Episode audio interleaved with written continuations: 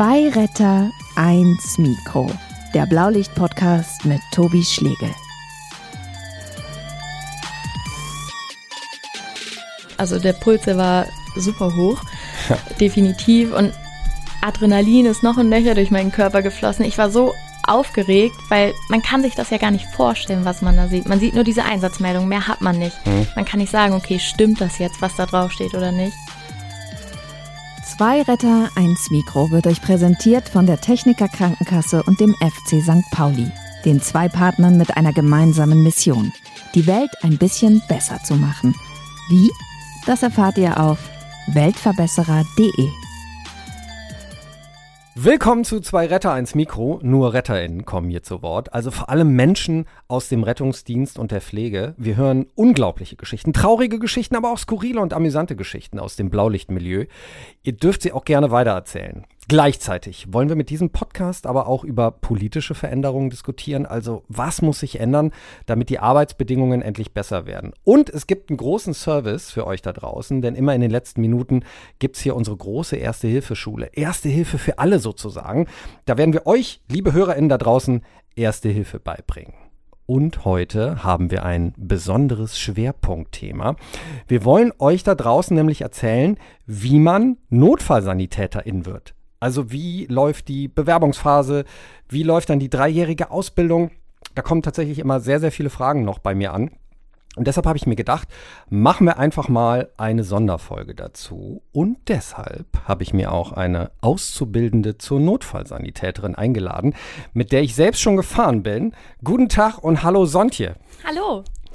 Sontje, sag mal, du bist jetzt in welchem Jahr der Ausbildung? Das müssen wir jetzt erstmal klären. Ähm, ich habe im August 2019 meine Ausbildung angefangen und bin jetzt im zweiten Lehrjahr. Mittendrin. Genau, richtig. Dann lass uns mal kurz komplett zurückspulen an den Anfang. Wann kam bei dir die Idee hoch, dass du Notfallsanitäterin werden willst und warum? Die Idee kam schon relativ früh. Also ich war mit neun in der Jugendfeuerwehr und da hatte man immer schon mal ein bisschen mit dem Rettungsdienst zu tun, weil der Rettungswagen da mal da war zum Angucken und so. Und mein Vater hat halt früher auch bei der Feuerwehr gearbeitet. Also ist das so ein Familienprägungsding sozusagen. Hm.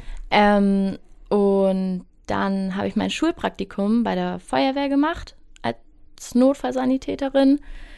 Und das hat mir so gut gefallen, dass ich war, okay, das ist genau das, was ich später machen möchte. Und dann habe ich nach meiner Schule gesagt, okay, ich bewerbe mich jetzt als Notfallsanitäterin.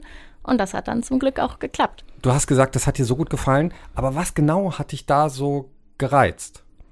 Also ich war eine Woche des Praktikums in der Notfallsanitäterschule und durfte da auch beim Unterricht mitmachen.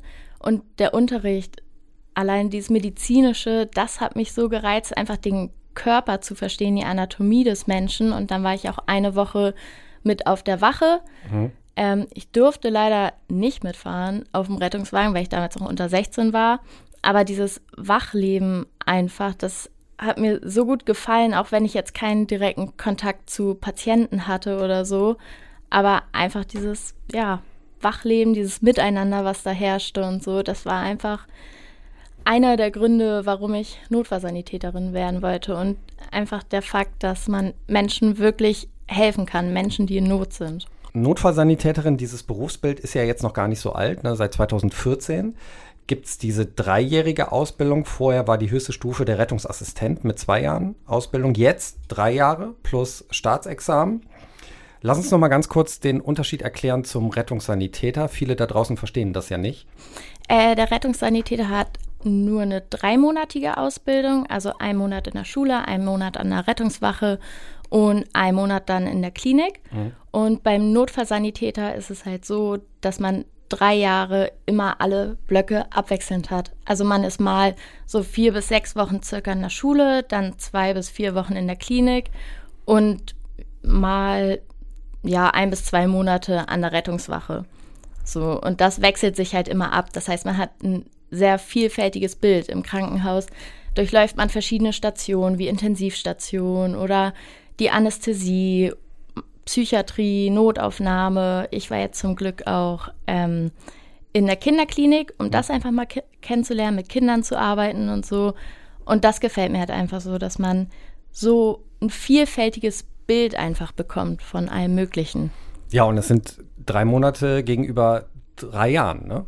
Ja. Also als Rettungssanitäterin bist du halt zweite Fachkraft, als Notfallsanitäterin bist du erste Fachkraft und damit auch ähm, hast du mehr Verantwortung und ähm, hast die Einsatzleitung inne. Ne? Ja. Hast du dir diesen Beruf, den hast du ja jetzt in schönen Farben ausgemalt, ähm, gibt es da schon eine Wandlung, also wie du dir den Beruf vor der Ausbildung vorgestellt hast und wie sich jetzt das Bild eventuell geändert hat? Ja, definitiv. Also anfangs dachte ich immer so, okay, wenn ich jetzt an der Rettungswache bin, dann fahre ich die krassesten Einsätze noch und nöcher, aber man hat dann doch relativ schnell festgestellt, dass es doch gar nicht so ist, dass man immer die großen Reanimationen fährt oder die abgetrennten Beine oder oder oder, sondern dass es halt dann doch eher ja auch mal einfach eine Schnittwunde ist, zu der man hinfährt. Aber mhm. trotzdem fährt man zu dem Patienten hin und hilft ihnen. Oder es sind eben sogenannte soziale Notfälle. Da musst du medizinisch dann auch gar nicht so viel arbeiten. Ne? Ja. Ja.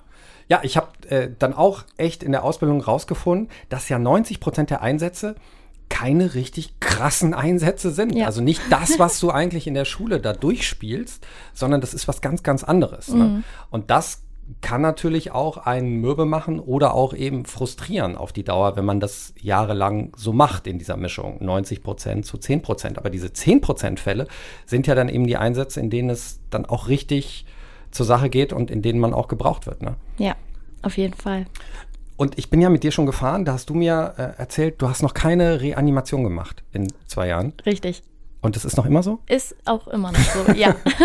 hast du, ist das was, wovor du jetzt massig Respekt hast? Ich meine, es wird definitiv noch kommen. Ne? Also bei mir ist es viel früher gekommen als mhm. bei dir, aber ist das was, was du, also worauf du wirklich jetzt wartest, weil du willst es einmal hinter dich bringen, damit du diese Erfahrungen sammelst?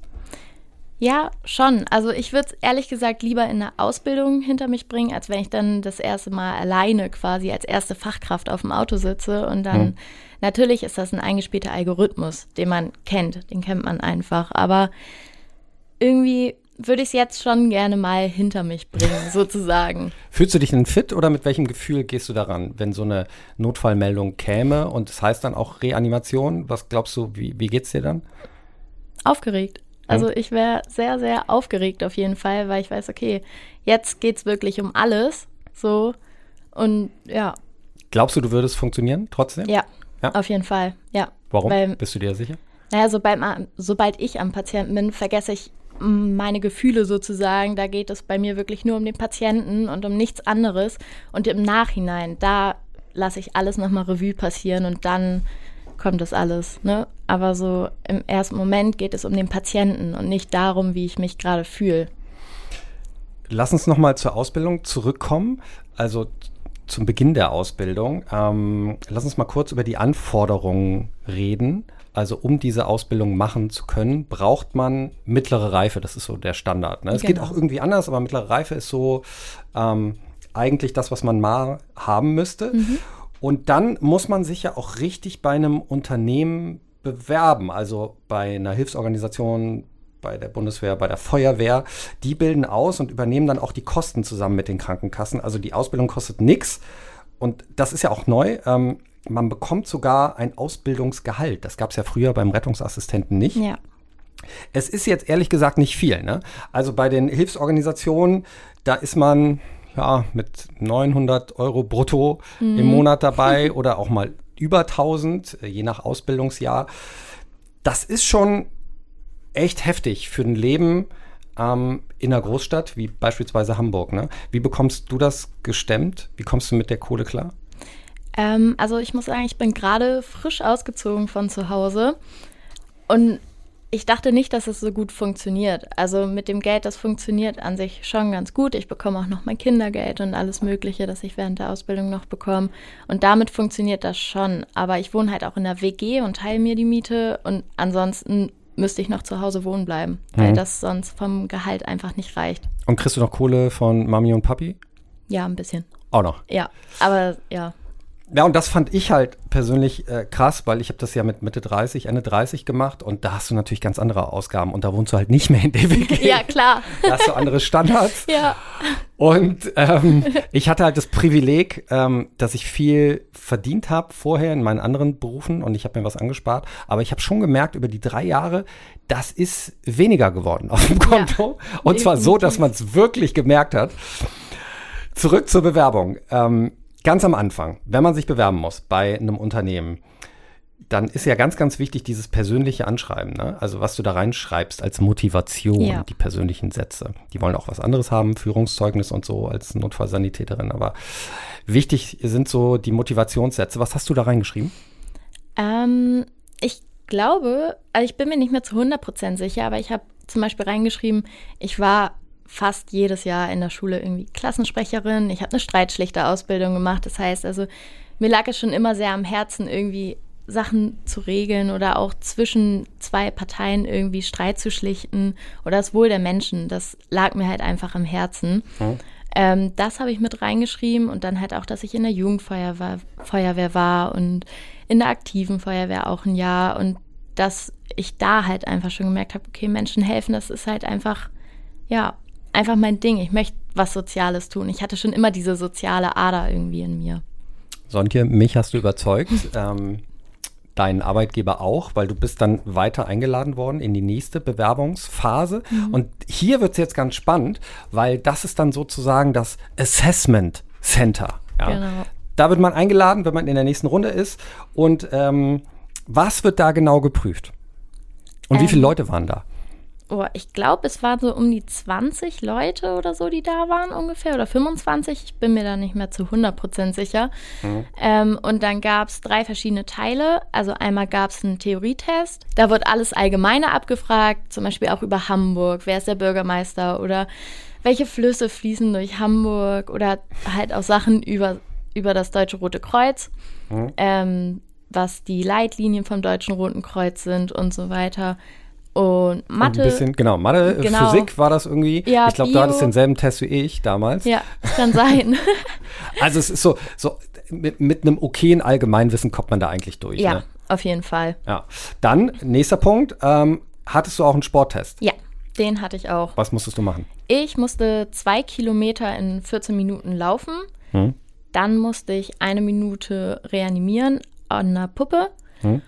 Und dann hatten wir noch so eine Aufgabe, da musste man auch eine Minute lang, also man hat auf dem Bauch gestartet, musste sich dann hochdrücken in die Liegestützposition, wieder mhm. auf den Bauch legen, hinterm Rücken klatschen und das dann halt eine Minute lang durchziehen. Also da wollten sie halt einfach die Ausdauer testen. Wie sehr hast du gehechelt danach?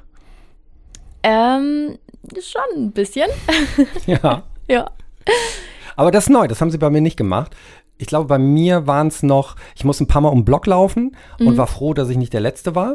Da kam tatsächlich, äh, also ich musste ja mit so 20-Jährigen äh, da rumlaufen ja. und da kamen tatsächlich einige nach mir ins Ziel und man musste so Hanteln heben. Ich musste mich irgendwie auf den Tisch legen und die Hantel, ich glaube, 20 Mal oder 25 Mal mhm. hochheben. Und dann wurde auch geguckt, wie fit ist der noch. Und tatsächlich gab es auch so eine Puppe, ähm, die wollten sehen, ob man die Herzdruckmassage schon beherrscht. Genau, also so richtig. die Grundzüge ähm, der ersten Hilfe. Das war irgendwie ganz wichtig. Genau. Und dann gibt es natürlich noch ein Gespräch, ein persönliches, ne? Wir hatten auch noch eine Gruppenaufgabe tatsächlich. Aha. Ähm, und zwar wurde da die Teamfähigkeit getestet. Da wurde man dann in eine Gruppe eingeteilt und dann gab es irgendwie eine Aufgabe.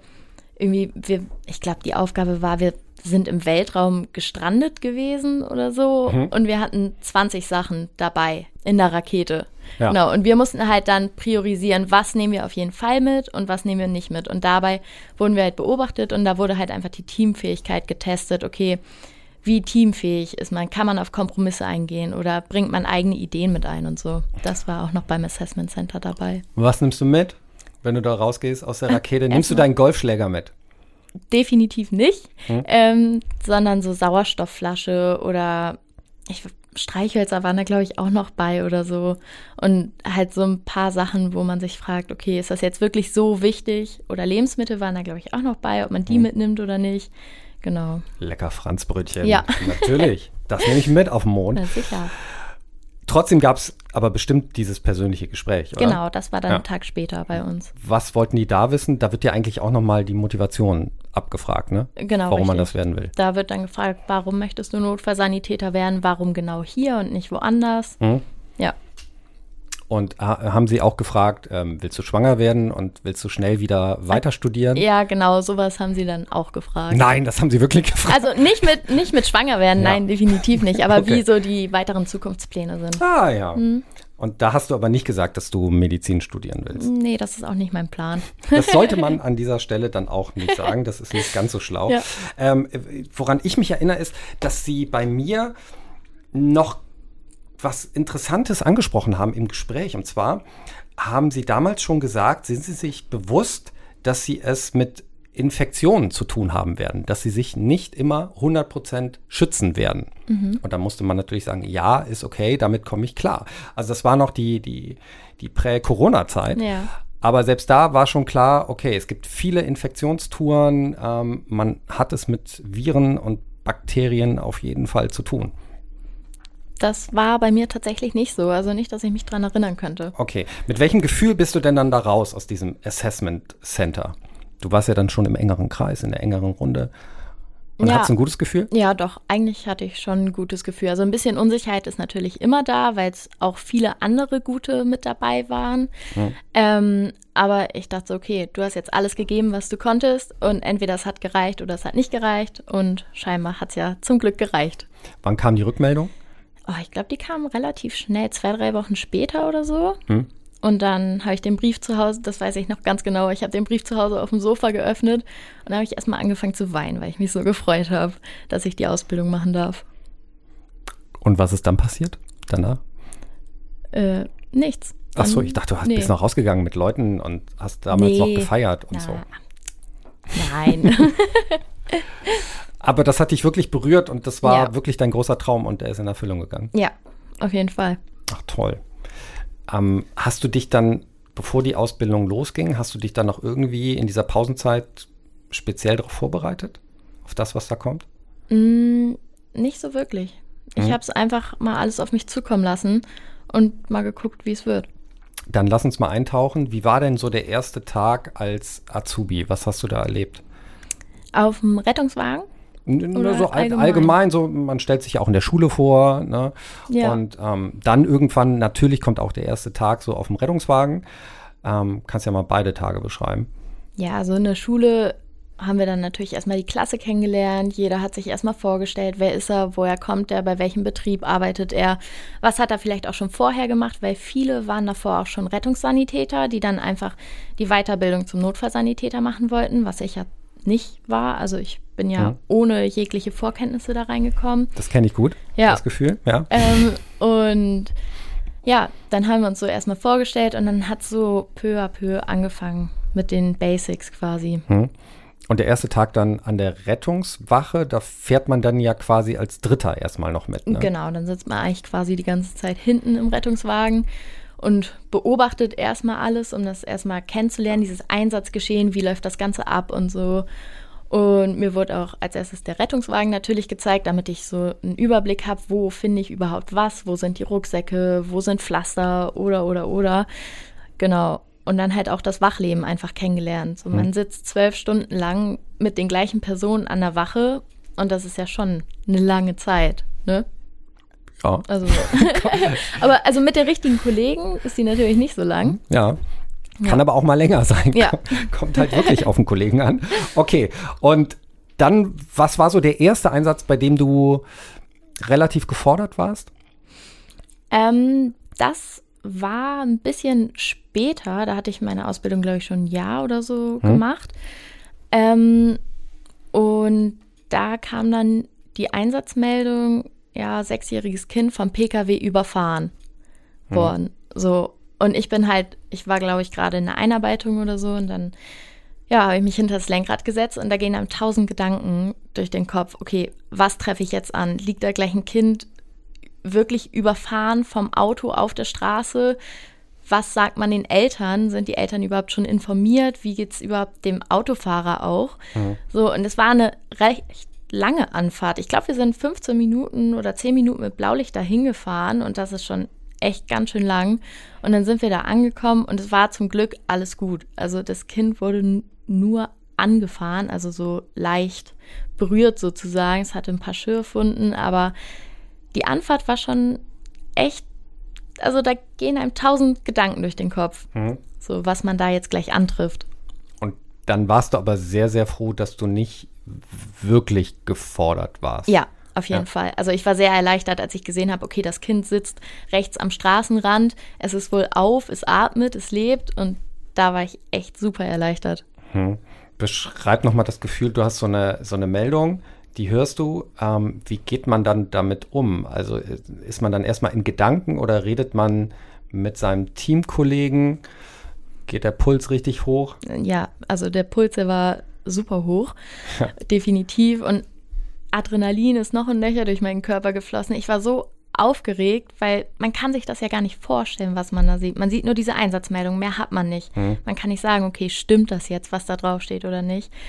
Und dann haben wir aber auch miteinander geredet, mein Kollege und ich, und waren so, ja, okay, was, was treffen wir da jetzt an? So ist das jetzt wirklich wahr, was da drauf steht, weil das Wort überfahren, das stand halt auch in Großbuchstaben da.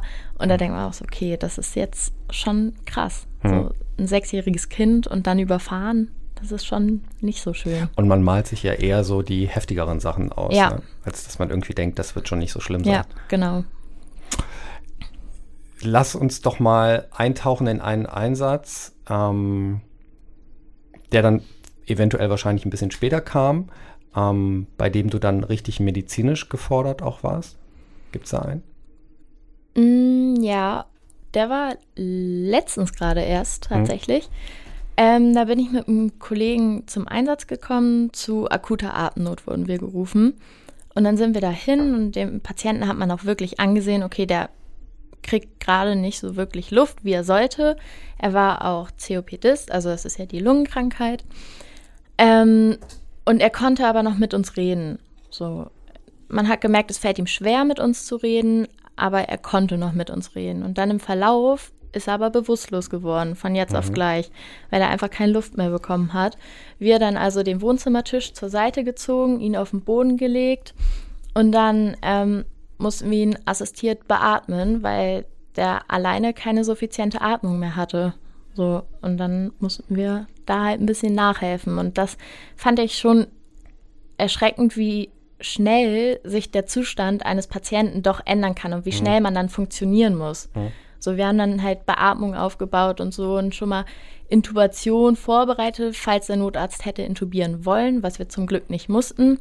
Der Notarzt ist dann auch gekommen, hat Medikamente gegeben und danach ist äh, der Patient auch wieder aufgeklärt. Also dem ging es danach auch wieder einigermaßen gut oder den Umständen entsprechend gut. Mhm. Ähm, aber das war schon einer meiner ersten Einsätze, wo ich so wirklich richtig gefordert war, wo ich dann auch noch einen Wendeltubus geschoben habe, also durch die Nase, damit, der, damit wir ihn besser beatmen können. Ja, das war schon erschreckend. Warst du im Nachhinein zufrieden mit dir? Ja, definitiv. Also ich habe auch ganz lange mit meinem Kollegen äh, über den Einsatz noch gesprochen, hm. so weil ich habe halt gesagt, du, ich, ne, das ist jetzt eine komplett neue Situation für mich. In so einer Situation war ich noch nicht. Du musst mir sagen, was ich zu tun habe. So. Und das hat er auch super gut gemacht. Also er hat mich wirklich ganz ruhig durch diesen Fall geführt und so. Und wir haben echt gut zusammengearbeitet. Also das war echt klasse. Zur Ausbildung. Diese Ausbildung, die ist ja, wie du eben schon gesagt hast, ein Dreiklang. Also man fährt circa 2000 Stunden Rettungswagen. Ne? Mhm. Man ist so um die 2000 Stunden in der Schule und gut 700 Stunden im Krankenhaus ja. eingesetzt. Ähm, ich fand diese Kombi auch immer echt großartig und gerade so im Krankenhaus, das ist natürlich auch eine eigene Welt. Da ist man so von Geriatrie bis Kreissaal, also vom Ende des Lebens zurück zum Anfang mhm. des Lebens, wandert man da so durch das Krankenhaus. Was hast du in der Klinik Eindrückliches erlebt? Das war einmal, da war ich in der Notaufnahme stationiert und dann wurde ein Schockraum angemeldet. Angemeldet war, glaube ich, äh, ein 19-jähriger Junge mit äh, Kopfschusswunde. So. Mhm. Und dann habe ich halt natürlich gefragt, kann ich mit in den Schockraum? Sowas habe ich noch nicht gesehen und so. Und dann waren sie auch so, ja klar, guck dir das an. Der Schockraum natürlich super voll, weil viele PJler, also Ärzte in ihrem Praxisjahr auch dabei waren und das sehen wollten und ganz, ganz viele Leute einfach. Und dann ist der Patient angekommen und der hat sich halt selber mit einer Waffe durchs Auge geschossen. Die Kugel, also es gab keine Austrittsstelle, das heißt, die Kugel steckte noch im Kopf drinne. Mhm. Was aber so besonders war, dass der bei vollem Bewusstsein war. Der konnte mit uns reden, der konnte alles bewegen. Also der war bei vollem Bewusstsein, nur sein Auge war halt, ja, zerschossen. Mhm. So, und das fand ich echt beeindruckend, wie das, also die Kugel ist durchs Gehirn getreten und trotzdem war er bei vollem Bewusstsein, konnte normal mit uns sprechen. Das war sehr bewundernswert irgendwie. Du konntest jetzt aber nicht wirklich was machen oder hast da nichts nee, gemacht, nur du hast nein, ja zugeguckt. Genau. Also so als Azubi im großen Krankenhaus, da ne, kommen erst die PJler, die was machen dürfen oder dabei sein dürfen. Und wir sind halt eher so, ja, hinten angestellt sozusagen. Mhm. was ist in diesem konkreten Fall, wie ist der ausgegangen? Weißt du das? Ähm, man hat tatsächlich überlegt, ob die Kugel nicht im Kopf drinne bleiben könnte, weil sie hat ja nichts beschädigt, hm. nichts Lebenswichtiges. Ähm, letztendlich musste man sie dann doch operativ aber entfernen, weil sie halt aus Blei war. Hm. Und wie genau es dann weiterging, weiß ich nicht. Ich weiß, er lag noch ein paar Tage auf Intensivstation, aber dann hatte ich, glaube ich, wieder Schule und deswegen konnte ich das leider nicht weiterverfolgen, wie es weiterging. Okay. Gehst du davon aus, dass er es geschafft hat? Ja, ja. Doch, eigentlich schon. Ich fand ja im Krankenhaus ähm, ist immer sehr eindrücklich, dass man halt mit dem Tod schon ähm, oft konfrontiert wurde. Also man hatte Patienten beispielsweise auf einer Intensivstation, die am nächsten Tag nicht mehr da waren oder sie lagen noch da, hatten aber dann einen Laken ähm, über dem Gesicht und man musste sie so in den Kühlraum transportieren. Das hat man auch meistens so als ähm, Azubi dann machen dürfen mit Begleitung. Ähm, war, also hast du da irgendwie äh, in diese Richtung auch Erfahrungen gesammelt?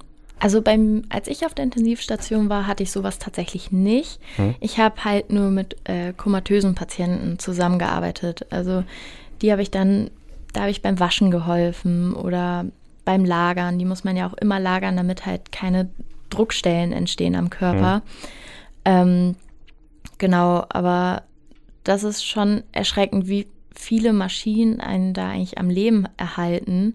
Und dann wurde bei dem einen auch mal eine ECMO angeschlossen. Also mhm. das ist ja, die Lunge wird quasi extern ersetzt hm. sozusagen. Sieht man dann, jetzt gerade so in Corona-Zeiten ganz oft. Genau, richtig. Und dann wird in der Maschine halt das Blut mit Sauerstoff angereichert und dann wird so der Kreislauf quasi ersetzt. Ähm, das ist extrem invasiv. Ja. So mit diesen dicken Schläuchen, ja. die da in einen reingehen und das Blut, das irgendwie rausläuft. Ja, genau. Und das war schon beeindruckend, was eigentlich auch alles in der Medizin möglich ist, mhm. um einen Menschen am Leben zu erhalten. Und es ist schon besonders. Also man steht natürlich oft als Azubi in der dritten Reihe, so, aber ähm, manchmal auch ganz vorne und manchmal hat man auch junge Ärzte, die einem dann was zeigen wollen und die dann auch eben zeigen, wie eine endotracheale ähm, Intubation funktioniert und die einen das auch mal machen lassen. Ja. Das fand ich irgendwie ganz erstaunlich und ganz besonders so in dieser Klinikzeit. Hat denn jetzt, ähm, wir haben gerade kurz Corona erwähnt, hat Corona diese gesamte Ausbildung über den Haufen geworfen? Mm, ja, also mehr oder weniger. Also was ein bisschen schade ist, dass zum Beispiel wir als Azubis jetzt nicht mehr in die Klinik dürfen. Hm. Wir dürfen zum Beispiel nicht in die Geburtenhilfe oder ähm, in den OP oder auch auf die Intensivstation. Ähm, und dadurch muss ich für meinen Teil jetzt schon vier Wochen Klinik nachholen, was eine ganze Menge ist. Klar war ich in den vier Wochen an einer Rettungswache oder so, aber vier Wochen Klinik nachholen, das ist schon eine Menge. Und ich meine, ich bin jetzt fast am Ende meiner Ausbildung sozusagen oder habe gerade die Hälfte rum. Und gegen Ende dann nochmal für vier Wochen in die Klinik, wo ich eigentlich nochmal mehr Praxiserfahrung für das mhm. Staatsexamen sammeln sollte. Das ist halt ein bisschen schwierig und das ist ein bisschen schade, dass Corona einen da so einen Strich durch die Rechnung macht sozusagen. Glaubst du denn trotzdem, dass du genügend Wissen vermittelt bekommst, wenn du an deine Abschlussprüfung denkst? Ja, doch, ja. auf jeden Fall. Das, das ist, äh, wie gesagt, äh, und jetzt spulen wir mal vor, das mhm. ist ja, wie gesagt, ein Staatsexamen. Mhm. Mit welchen Gedanken gehst du daran? Aber ich habe schon Respekt davor, aber ich bin der Meinung, dass wir es auf jeden Fall hinbekommen. Hm. Also ich und meine Mit-Azubis. Weil man wird ja bestens darauf vorbereitet. Also so wie es bei den Jahren davor war, ist es ja so, dass man dann wirklich, ich glaube, vier Wochen oder so nur auf dieses Staatsexamen vorbereitet wird. Mündliche Prüfung, schriftliche Prüfung und dann auch die praktische Prüfung. Das hast du ja auch alles selber mal durchlebt. Oh ja. ähm, genau, deswegen, also man wird wirklich bestens darauf vorbereitet. Deswegen mache ich mir da eigentlich keine Gedanken, dass das nicht funktioniert. Wir können ja mal kurz darauf eingehen, was man da alles machen muss. Also du hast es ja gerade schon gesagt, mündlich. Ähm, da taucht man dann meistens in ein Szenario ein, hat so eine Prüfungskommission vor sich. Ähm, jeder steht für einen Fachbereich und fragt dich dann ab, so eine halbe Stunde lang oder dreiviertel Stunde. Ja. Ähm, dann gibt es einen schriftlichen Teil. Da bist du in, ich glaube, sechs Fachbereichen wird man da geprüft. Ja. Und schreibt sechs Klausuren. Ja. Schriftlich. Ähm, und dann kommt die Praxis und darüber müssen wir jetzt mal reden, ähm, weil man ist äh, in vier Fallbeispielen Chef, Einsatzleiter und in vier Fallbeispielen assistiert man. Und genau. das ist wirklich besonders. Also können sich, glaube ich, viele gar nicht vorstellen, was das heißt, so ein Fallbeispiel zu machen. Geht übrigens 45 Minuten insgesamt mit Befragung danach. Ein Fallbeispiel. Und das ist komplett verrückt. Weil, also wir reden jetzt mal nicht von der Corona-Zeit. Ähm, ich glaube, da hat sich jetzt einiges geändert, kannst du gleich auch drauf eingehen. Mhm. Aber so ein Fallbeispiel ist ja so, dass man zu zweit vor einer Tür steht mit Montur, dann geht diese Tür auf und dann passiert was? Dann bekommt man eine Einsatzmeldung gesagt, irgendwie, ja, hier Patient sowieso hat das und das. Und dann hat man noch eine Minute Zeit, sich mit seinem Teamkollegen zu beratschlagen und dann geht's los. Dann muss man in den Fall rein und ja, den Patienten so versorgen, wie man es auch im realen Leben machen würde. Da liegt dann ein echter Mensch, also meistens irgendein Medizinstudent. Genau, beispielsweise, ja. die dann auch geschminkt sind, zum Beispiel mit Wunden oder irgendwie sowas. Und den muss man dann so verarzten, wie man es auch im echten Leben machen würde. Ja, und das ist sozusagen eine Künstlichkeit. Also es wird etwas dargestellt wie, da hat einer irgendwie sich in der Schneidemaschine sich die Hand abgehackt, dann liegt da auch so eine Plastikhand, ne? Ja. Und derjenige ist dann so geschminkt, man hat dann auch irgendwie Blutspritzer und so bekommt man ab. Und derjenige, der dann auch den Verletzten spielt, der schreit dann auch. Ne? Also es ist wirklich sehr, sehr realistisch. Die haben da auch Bock dran, diese, ja. diese Medizinstudenten. Die steigern sich da richtig rein. Und das Verrückte ist, man weiß natürlich, das ist nicht echt. Aber bei mir war es jedenfalls so, nach einer halben Minute war ich komplett drin in diesem Fallbeispiel und konnte Realität und Fiktion auch nicht mehr unterscheiden. Also ich war in diesem Moment in dieser Situation und es ging krass zur Sache. Ich weiß nicht, wie es dir da geht. Ja, doch. Also wir haben leider nicht so das Glück, dass wir so oft jetzt gerade mit echten Meme spielen konnten, wegen Corona halt. Das mhm. konnten wir zu Anfang der Ausbildung machen, als wir unseren Rettungssanitäter gemacht haben. Aber jetzt mittlerweile ist es halt so, dass wir immer nur noch eine Puppe da haben, an der wir das alles machen müssen. Und da ist es halt schon schwieriger, sowas ja. zu machen, wenn okay. da einfach nur eine Puppe liegt. Dann braucht man ein bisschen mehr Vorstellungskraft. Ja, definitiv. Aber also damals, damals vor langer Zeit vor Corona, als die Medizinstudenten dann noch gespielt haben, das war echt verrückt. Vor allen Dingen ähm, gab es dann ja auch immer noch einen zweiten, also es wurde dann auch immer ähm, noch ein Störfaktor eingebaut, ja. beispielsweise ein Betrunkener, der ja. gekommen ist und einen dann angepöbelt hat im Einsatz. Oder ein ganz aufgeregter Angehöriger oder oder oder, ne? Gibt's ja, da? das habe ich sehr gerne gespielt übrigens. Ja. Nicht nur den aufgeregten Angehörigen, sondern auch den Betrunkenen. das war mir eine diebische Freude. Und umgekehrt war es dann immer so, wenn ich dann im Einsatz so einen Störfaktor hatte, ich habe ihn gehasst. Weil ja. man muss natürlich lernen, mit so Patienten dann noch umzugehen, zu kommunizieren und die irgendwie abzulenken, damit man sich auf den eigentlichen Patienten konzentrieren kann. Ne? Ja, das, das ist wirklich verrückt. Und äh, davon macht man insgesamt äh, acht Stück, also vier als Chef und vier als ähm, Assistent ja. sozusagen. Und äh, das, das ist schon besonders, weil jedes Szenario ist anders. Und es ist so ein bisschen wie bei Sherlock Holmes. Also man kommt da rein, hat ein Szenario, äh, hat viele Geräusche, viele Eindrücke viele Reize und muss so ein bisschen Deduktion betreiben. Also man muss sozusagen anhand von Hinweisen deuten, in welche Richtung geht das, was ist jetzt die Diagnose und welche Medikamente muss ich geben. Das war wirklich, also es ist wirklich das Tollste an dieser Ausbildung äh, sind diese Fallbeispiele, finde ich. Und dieser Dreiklang, über den wir schon gesprochen ja. haben, ne, dass du an der Rettungswache bist, dass du in der Klinik bist und eben ähm, auch deine Gemeinschaft in der Schule hast, so ähm, in der Klasse. Ja. Ja, also du merkst, ich bin auch riesiger Fan dieser mhm. Ausbildung. Ähm, man ist natürlich öfter mal billige Arbeitskraft. Ja. Aber ich finde, was du da lernst in dieser Ausbildung, ist wirklich was fürs Leben. Also es formt dich wirklich äh, menschlich, charakterlich. Ähm, würdest du sagen, du hast schon viel über Menschen, über die Gesellschaft gelernt in dieser Ausbildung? Schon. Also mit wie vielen Menschen ich schon zusammengearbeitet habe, verschiedener Herkunft oder auch verschiedene Altersklassen, das ist einfach richtig, richtig cool, mit so vielen verschiedenen Menschen jeden Tag aufs Neue konfrontiert zu werden, mehr oder mhm. weniger. Man lernt einfach so viel. Also gerade mit Patienten älterer Generation rede ich halt sehr gerne über früher und dann erzählen sie halt ganz viel, wie es früher war oder irgendwie so. Und das ist halt einfach super toll zu hören, wie sie früher gelebt haben und wie sich das alles so gewandelt hat. Und hast du dich schon ein bisschen verändert? Hat dich das geformt? Also in einer Form, dass es vielleicht dich auch in einer Art selbstbewusster gemacht hat? Im Auftreten vor anderen? Ich hätte jetzt kein konkretes Beispiel, aber ich würde sagen schon.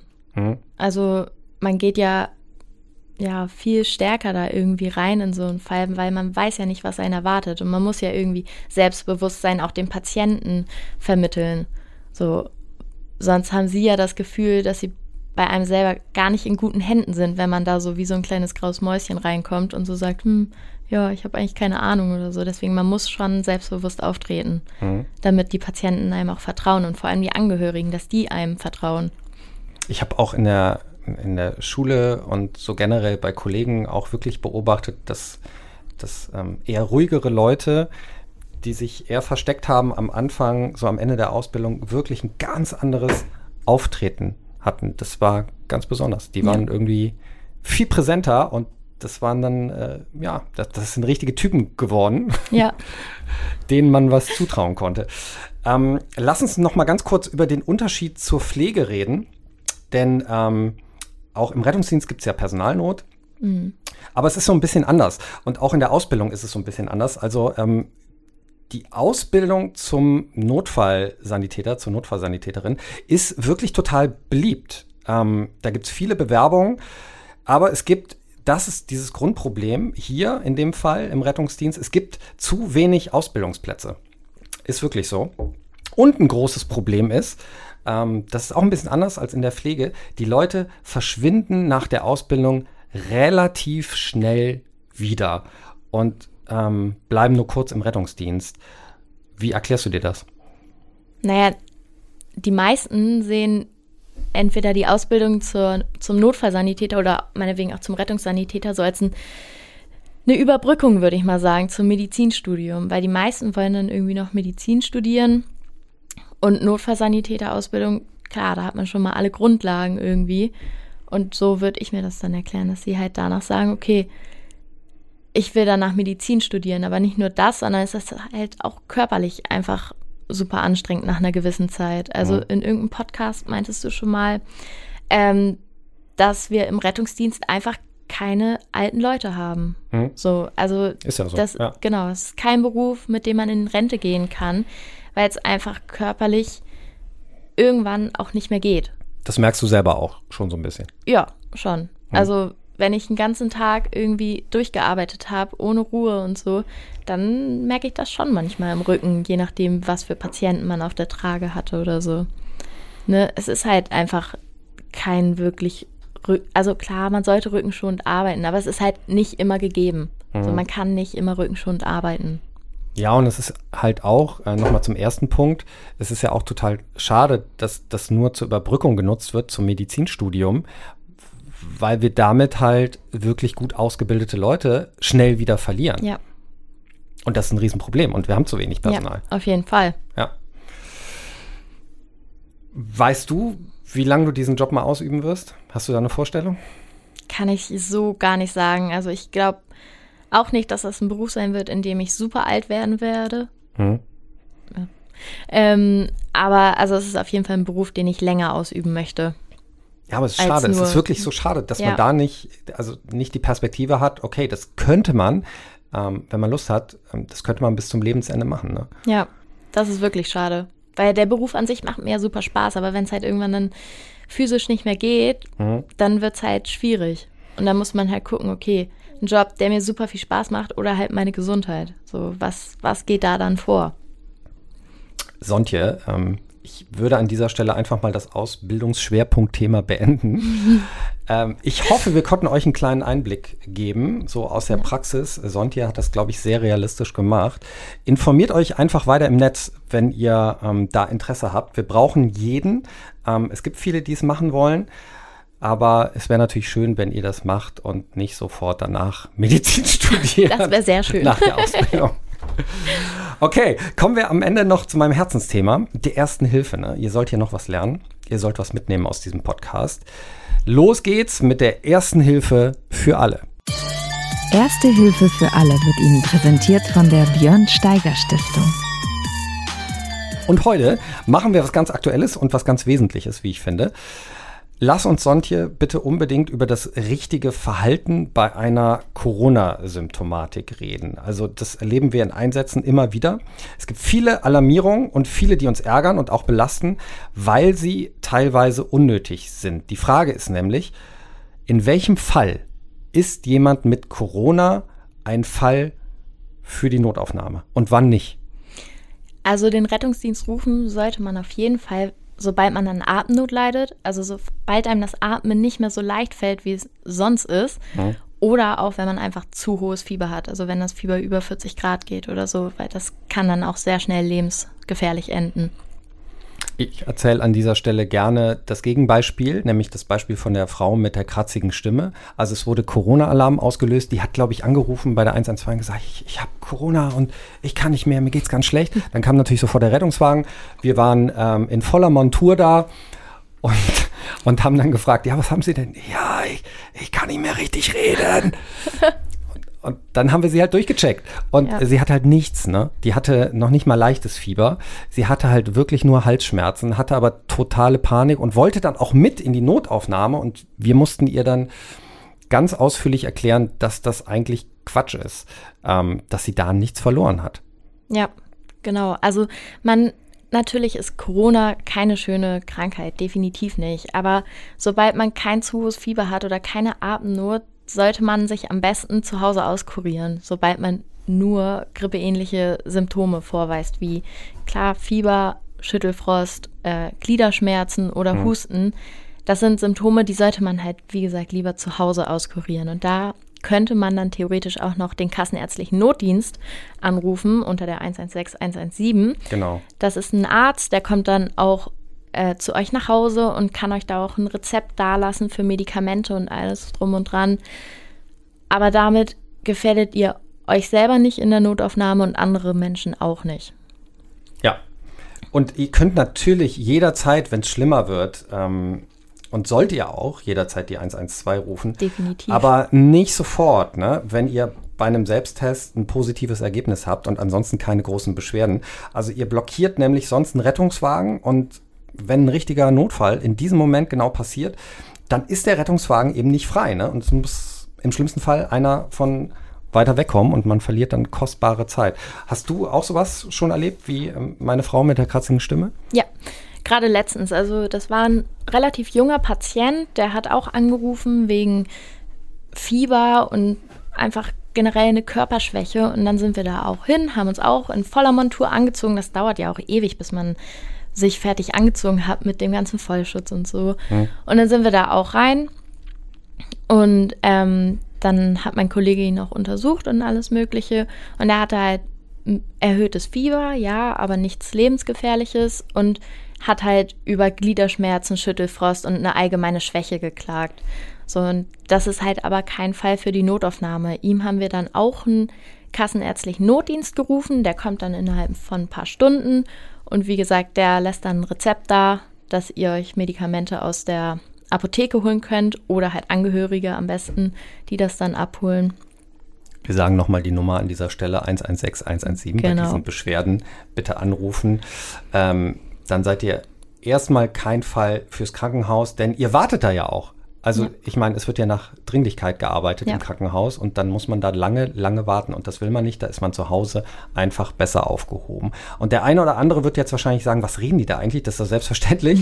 äh, nein, ist es leider nicht. Leider nicht. Oder Sonntje? Nee. Das okay. haben wir leider schon zu oft erlebt, dass es nicht selbstverständlich ist.